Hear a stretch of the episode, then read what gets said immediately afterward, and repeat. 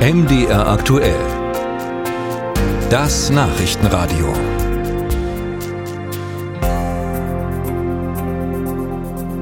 Es sind bewegte Zeiten im Bundesverkehrsministerium. In der Affäre um Unregelmäßigkeiten bei der Vergabe von Fördergeldern für Wasserstoffprojekte hat Minister Wissing in der vergangenen Woche bereits den Abteilungsleiter für Wasserstoff von seinen Aufgaben entbunden. Vorgestern zog das Ministerium dann die Reißleine. Stopp! Bei der Fördergeldvergabe lautete die Schlagzeile und das sorgte in Chemnitz für große Sorge. Ist da womöglich das lang erwartete nationale Technologiezentrum für Wasserstoff in Gefahr? Christine Kielon hat die Antwort. In Chemnitz wird einer von bundesweit vier Standorten des Innovations- und Technologiezentrums für Wasserstoff, kurz ITZ, entstehen. Eigentlich sollte das Projekt schon vor Monaten starten, doch es geht einfach nicht voran. Denn erst wenn die Förderung vom Bundesverkehrsministerium abgesegnet ist, kann es mit der Bauplanung losgehen, erklärt Geschäftsführer Karl Lütsch. Tatsächlich warten wir aktuell noch, die Anträge endlich einreichen zu dürfen. Wir sind durch viele, viele Dinge verzögert worden in diesem Prozess.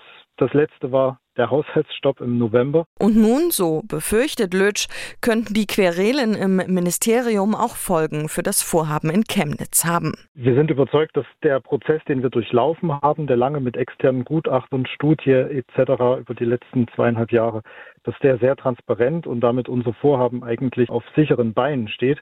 Und wir hoffen, dass einfach die Verwaltung im Bundesverkehrsministerium in der Lage ist, auch für uns die Bewilligung auszustellen jetzt und es nicht durch die ganzen Wirrungen zu unnötigen Verzögerungen für uns führt. Doch diese Sorge kann die Staatssekretärin im sächsischen Wirtschaftsministerium Ines Fröhlich ihm nehmen.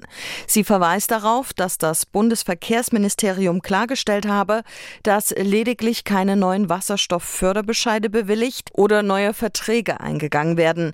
Das habe aber auf das Technologiezentrum keine Auswirkungen. Das ITZ-Standort Chemnitz ist bereits beschlossen. Ja, es steht im Bundeshaushalt auch namentlich benannt drin. Und damit sei auch die Förderung vom Bund gesichert, so fröhlich.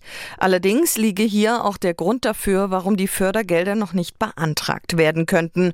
Schuld seien die Verwaltungsprozesse. Es gibt noch keine Förderrichtlinie. Die liegt derzeit noch beim Bundesrechnungshof. Der muss da mal drauf gucken, er muss auch sein Einverständnis erteilen. Also es gibt noch gar keine Grundlage dafür, dass ich überhaupt einen Förderantrag stellen kann. Der zweite Punkt, auch der Bundeshaushalt, aus dem das ja finanziert wird, ist ja auch noch nicht durch. Und insofern sind wir noch ganz normal in der Zeitschiene. Da mache ich mir noch keine Sorgen. Auch das Bundesverkehrsministerium signalisiert auf Nachfrage, dass sie in diesem Fall keine Probleme bei der Fördermittelvergabe erwarten.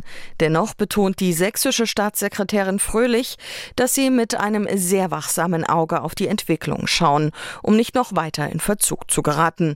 In Chemnitz ist man indes ernüchtert. Karl Lötsch hofft jetzt einfach, dass sich das Technologiezentrum nicht noch um ein weiteres halbes Jahr verzögert verzögert. Wenn man später beginnt zu bauen, wird man auch später fertig. Das wird man nicht mehr einholen können.